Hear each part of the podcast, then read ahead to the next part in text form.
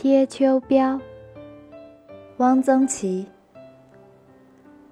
人到夏天没有什么胃口，饭食清淡简单，芝麻酱面，过水抓一把黄瓜丝，浇点花椒油，烙两张葱花饼，熬点绿豆稀粥。两三个月下来，体重大都要减少一点。秋风一起，胃口大开，想吃点好的，增加一点营养。补偿补偿夏天的损失，北方人谓之贴秋膘。北京人所谓贴秋膘有特殊的含义，即吃烤肉。烤肉大概源于少数民族的吃法。日本人称烤羊肉为成吉思汗料理。青木镇《中华腌菜谱》里提到，似乎是蒙古人的东西，但我看元朝秘史。并没有看到烤肉。成吉思汗当然是吃羊肉的。秘史里几次提到他到了一个什么地方，吃了一只双母乳的羊羔。羊羔而是双母乳，两只母羊喂奶的，想必十分肥嫩。一顿吃一只羊羔，这食量是够可以的。但似乎只是白煮，即便是烤，也会是整只的烤。不会像北京的烤肉一样。如果是北京的烤肉，他吃起来大概也不耐烦，觉得不过瘾。我去过内蒙几次，也没有在草原上吃过烤肉。那么这是不是蒙古料理，颇可存疑。北京卖烤肉的都是回民馆子。烤肉碗原来有齐白石写的一块小匾，写的明白。清真烤肉碗，这块匾是写在宣纸上的，嵌在镜框里，字写得很好，后面还加了两行注脚：“朱书无考字，因人所请，自我作古。”我曾写信问过语言文字学家朱德熙，是不是古代没有考字？德熙复信说，古代字书上确实没有这个字，看来。考字是近代人造出来的字了，这是不是回民的吃法？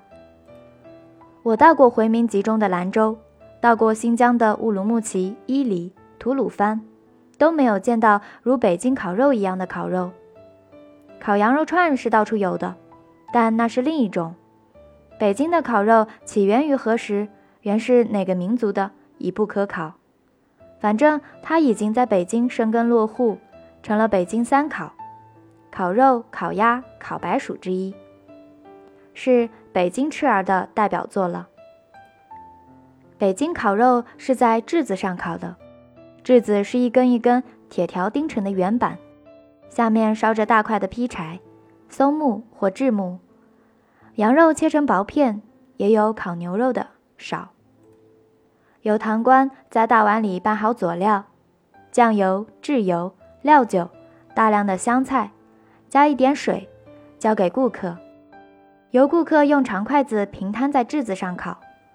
炙子的铁条之间有小缝，下面的柴烟火气可以从缝隙中透上来，不但整个炙子受火均匀，而且使烤着的肉带柴木清香。上面的汤卤肉屑又可填入缝中，增加了烤制的焦香。过去吃烤肉都是自己烤，因为质子颇高，只能站着烤，或一只脚踩在长凳上，大火烤着，外面的衣裳穿不住，大都脱的只穿一件衬衫。足蹬长凳，解衣磅礴，一边大口的吃肉，一边喝白酒，很有点剽悍豪霸之气。满屋子都是烤制的肉香，这气氛就能使人增加三分胃口。平时食量吃一斤烤肉问题不大，吃斤半、二斤、二斤半的有的是。自己烤嫩一点、焦一点可以随意，而且烤本身就是个乐趣。北京烤肉有名的三家：烤肉记、烤肉碗、烤肉流。烤肉碗在宣武门里，我住在国会街时几步就到了，常去。有时懒得去等质子。因为顾客多，质子常不得空，就派一个孩子带个饭盒烤一饭盒，买几个烧饼，一家子一顿饭，就解决了。烤肉碗去吃过的名人很多，除了齐白石写的一块匾，还有张大千写的一块。梅兰芳提了一首诗，记得第一句是“碗家烤肉旧驰名”，字和诗当然是许基传代笔。烤肉季在什刹海，烤肉流在虎坊桥。从前北京人有到野地里吃烤肉的风气，玉渊潭就是个吃烤肉的地方，一边看看野景，一边吃着烤肉，别是一番滋味。听玉渊潭附近的老住户说。过去一到秋天，老远就闻到烤肉香味。北京现在还能吃到烤肉，但都改成由服务员代烤了，端上来，那就没劲了。我没有去过。内蒙也有贴秋膘的说法，我在呼和浩特就听到过，不过似乎只是汉族干部或说汉语的蒙族干部这样说。蒙语有没有这种说法，不知道。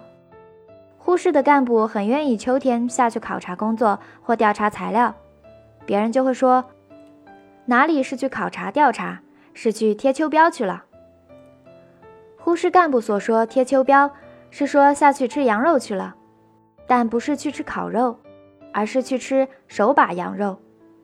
到了草原，少不了要吃几顿羊肉，有客人来杀一只羊，这在牧民实在不算什么。关于手把羊肉。我曾写过一篇文章，收入《蒲桥集》，字不重述。那篇文章漏了一句很重要的话，即羊肉要秋天才好吃，大概要到阳历九月，羊才上膘才肥。羊上了膘，人才可以去贴。